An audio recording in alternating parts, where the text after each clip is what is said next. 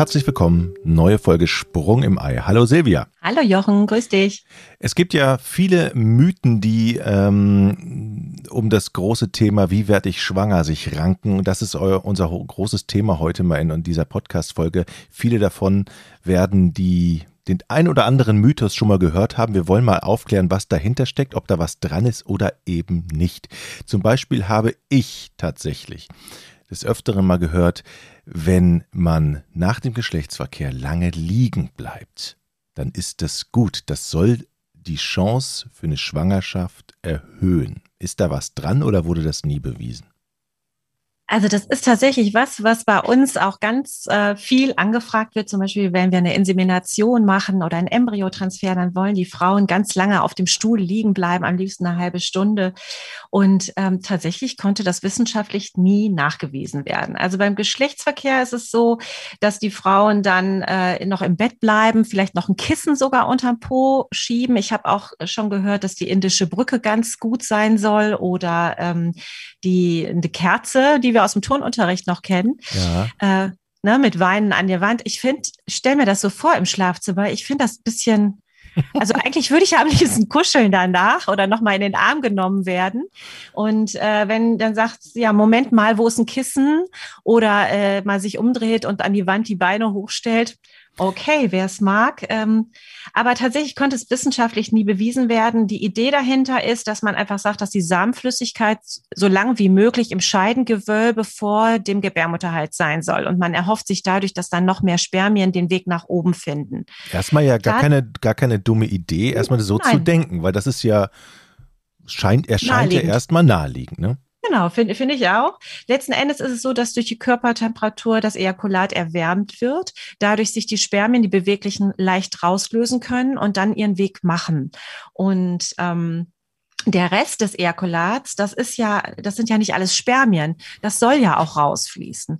Und man sollte noch mal darüber nachdenken. Es gibt viele Frauen, die nach dem Geschlechtsverkehr, wenn sie lange den Samen in sich behalten, äh, dazu neigen, eine Blasenentzündung zu kriegen. Das nennt man Honeymoon-Cystitis. Und ähm, Deswegen äh, gibt es eben Frauen, die ziemlich schnell nach dem Sex direkt zur Toilette laufen, um das Ejakulat loszuwerden wieder. Und die werden nicht weniger oft schwanger als Frauen, die noch eine halbe Stunde im Bett bleiben. Aber eben ähm, gehäuft ähm, haben dann die Leute äh, Blasenentzündung. Also, also auch mh. Pro und Contra.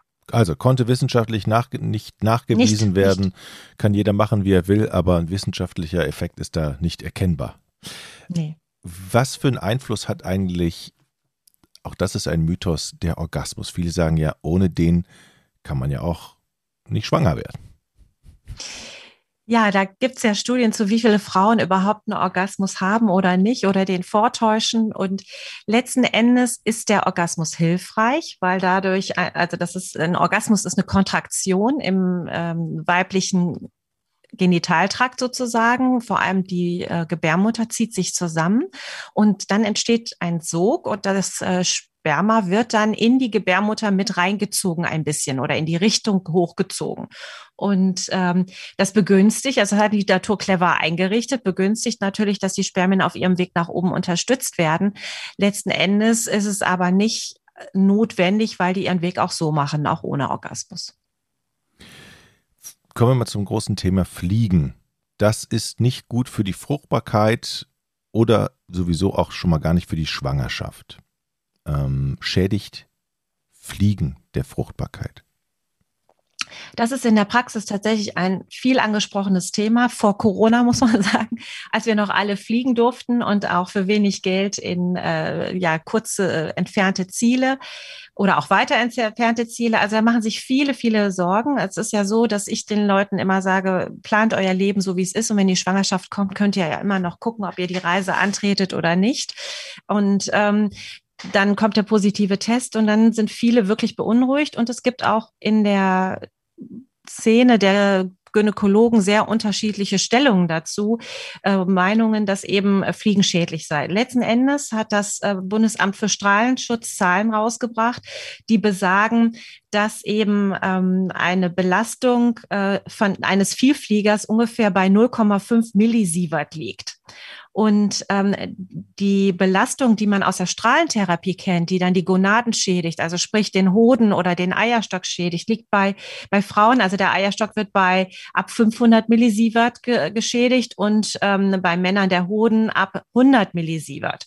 Und wenn man das dann kombiniert, müsste, berechnet man, dass Frauen ungefähr 1000 Jahre viel fliegen müssten und Männer 200 Jahre häufig fliegen müssten, um den Hoden oder den, das Ovar zu schädigen.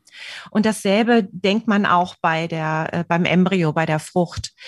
Also ähm, wenn man jetzt eine Urlaubsreise antritt und eine gesunde Schwangerschaft hat, wird die wahrscheinlich nicht durchs Fliegen geschädigt. Okay, hätten wir das geklärt. Wenn Frauen die Pille nehmen, die absetzen, dann rankt sich der Mythos, dass sie danach, nach dieser Absetzung, länger brauchen, um schwanger zu werden. Was ist daran dran? Das ist ein Mythos.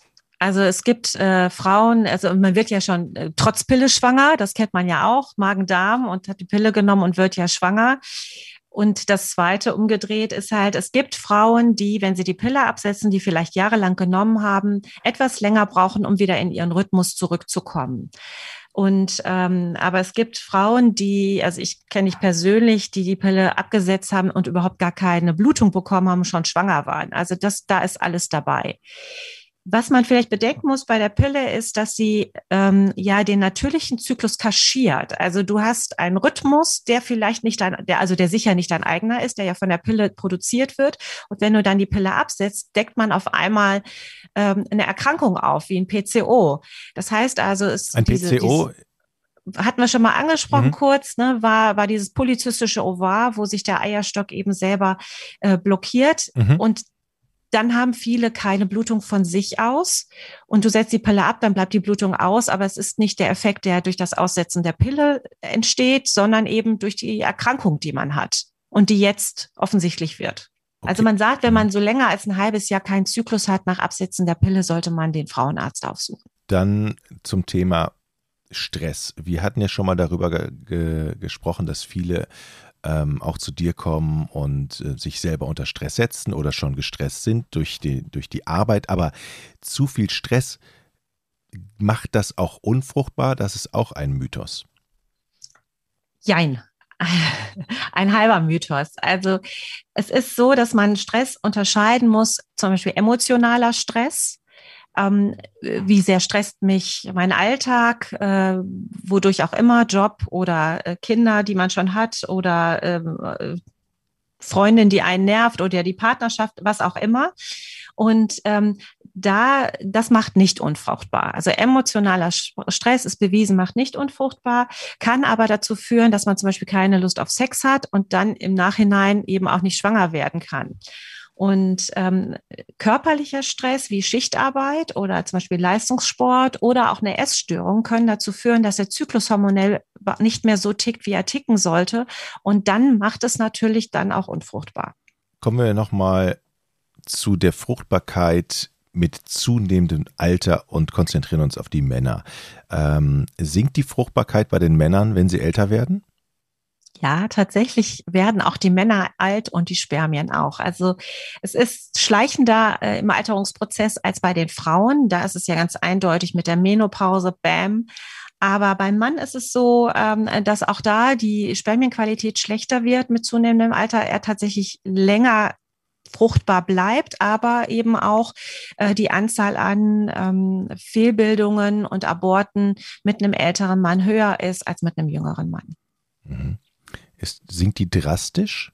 Also wir kennen ja die Kurve bei der Frau, wie die ähm, Chance ist, schwanger zu werden, abnimmt. Ist, die, ist diese Kurve bei den Männern ähnlich oder ist, läuft die eher flacher dann, aus? Die läuft flach aus. Die mhm. läuft flach aus. Also es gibt eben nicht diesen drastischen Cut oder so. Ne? Und man kann es natürlich durch Lifestyle-Phänomene wie Rauchen und so weiter noch beschleunigen, aber äh, die läuft langsamer aus. Mhm.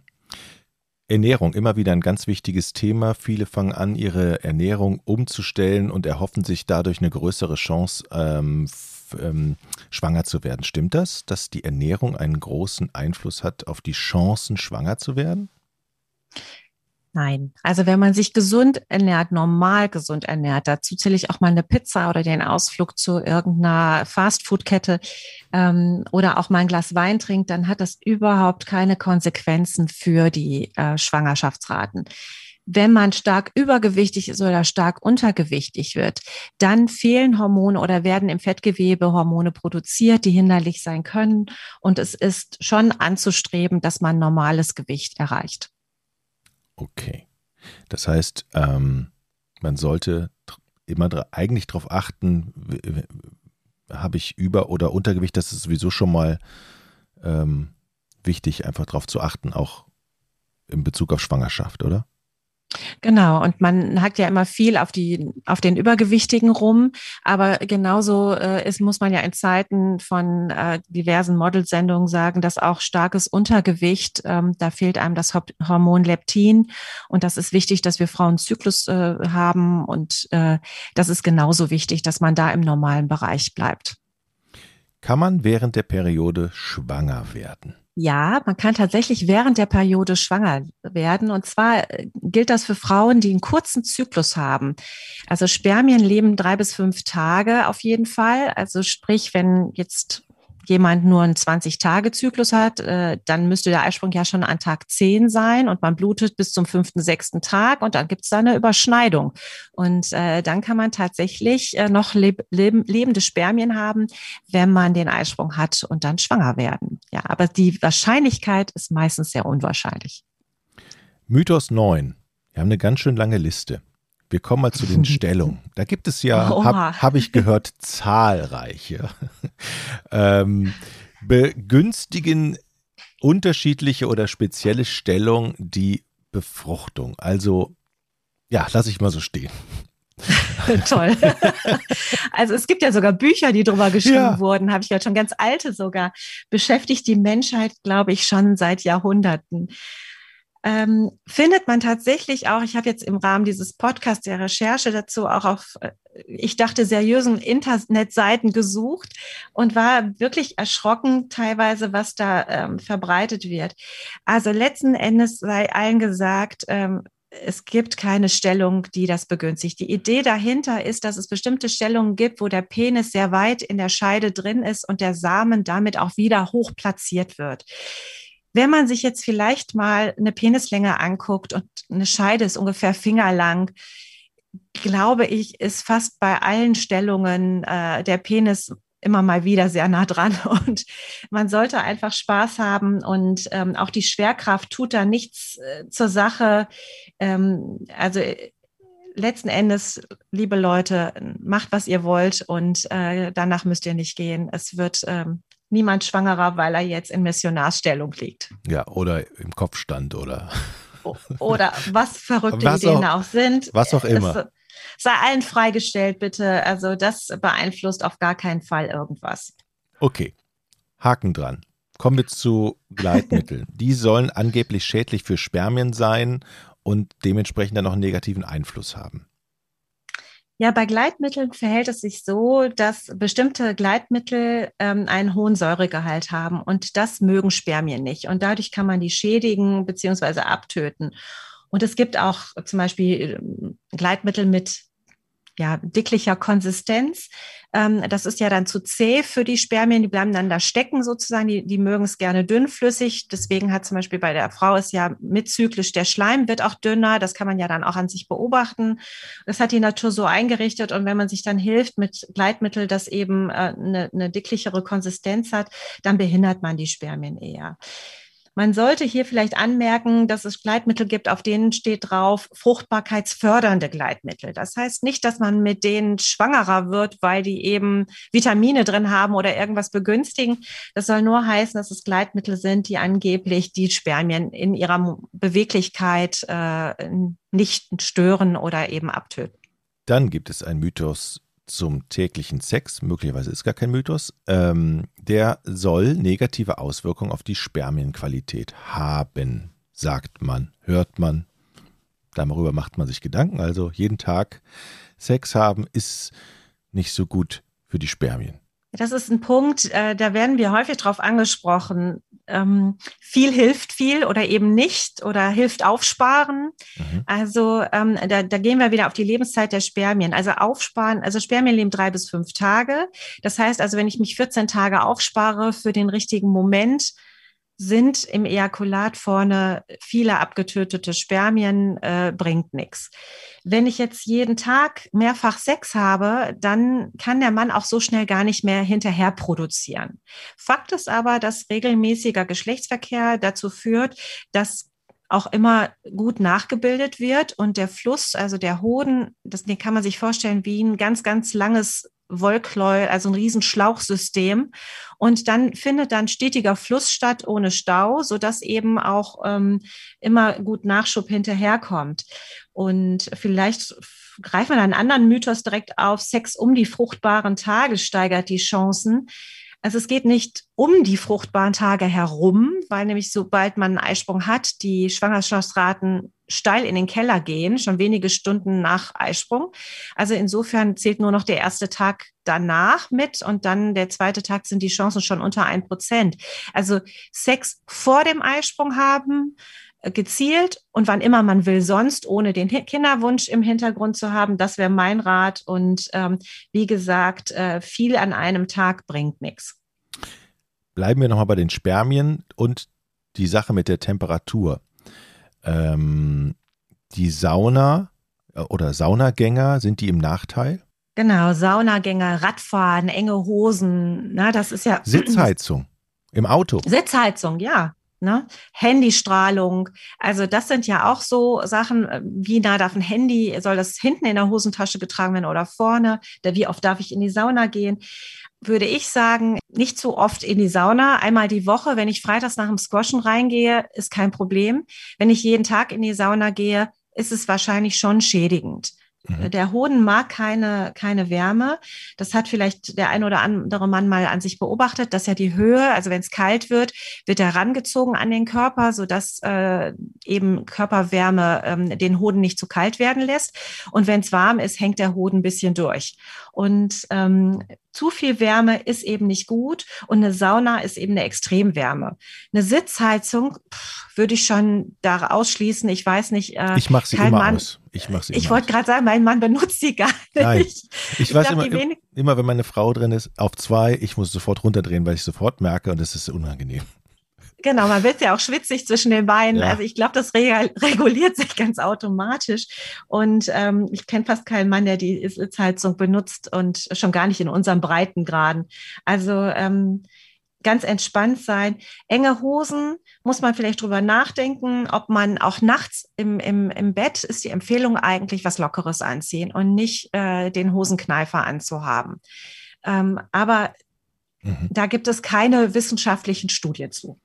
An dieser Stelle noch ein Querverweis auf unseren äh, lieben Podcast mit ähm, dem lieben Chris in der Pinkelpause. Da gab es eine extra Folge zum Thema Radfahren und die Konsequenz für ähm, die Spermien und die Männlichkeit. Eine sehr interessante Folge, was die Radfahrer sich da teilweise äh, selber antun an dieser Stelle. Pinkelpause.de ist die Webseite. So. Dann haben wir, habe ich eben eins vergessen, wo wir gerade bei Stellung waren. Es gibt ja auch das Gerücht, und das hört man tatsächlich relativ häufig, dass wenn man die Missionarstellung nimmt, dass dort meistens Mädchen gezeugt werden. Ja, also ich habe im Rahmen dieses Podcasts mich wirklich versucht zu belesen, ähm, wie man denn jetzt das Geschlecht beeinflussen kann. Und da gibt's ja die merkwürdigsten Tipps auch auf seriösen Seiten oder angeblich seriösen Seiten. Und ich kann verstehen, dass bei vielen Paaren überhaupt ein Wunsch besteht, das Geschlecht auszusuchen. Ich habe drei Jungs, ich will gerne ein Mädchen oder ich bin eine Mädchenmutter oder der Vater, der unbedingt den Stammhalter will.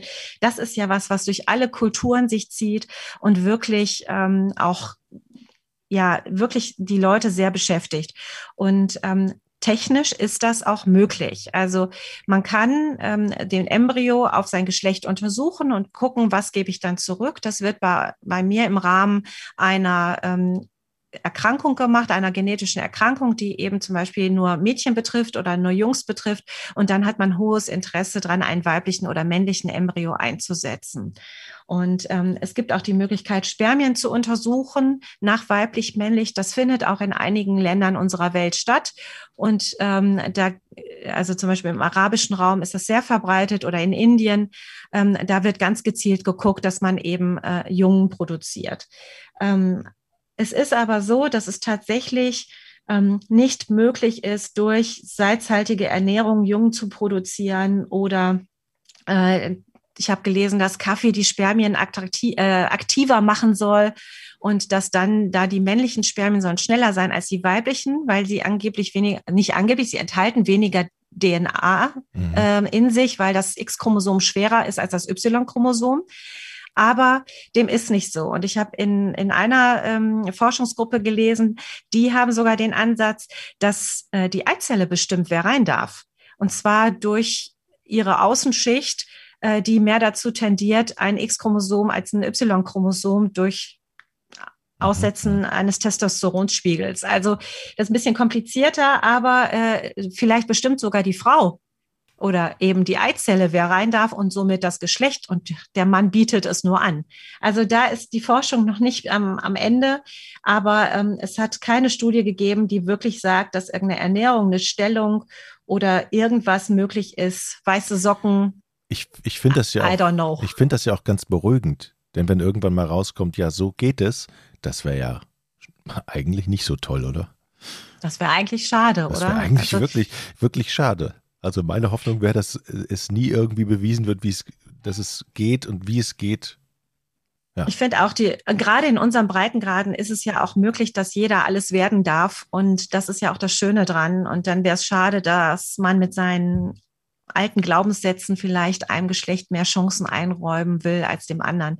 Mhm. Und ähm, also ich meine, wir machen ja zum Beispiel die Insemination möglichst nah an dem Eisprung und statistisch haben wir das mal ausgewertet. Es gibt da nicht mehr Mädchen oder mehr Jungen. Also insofern glaube ich da nicht dran.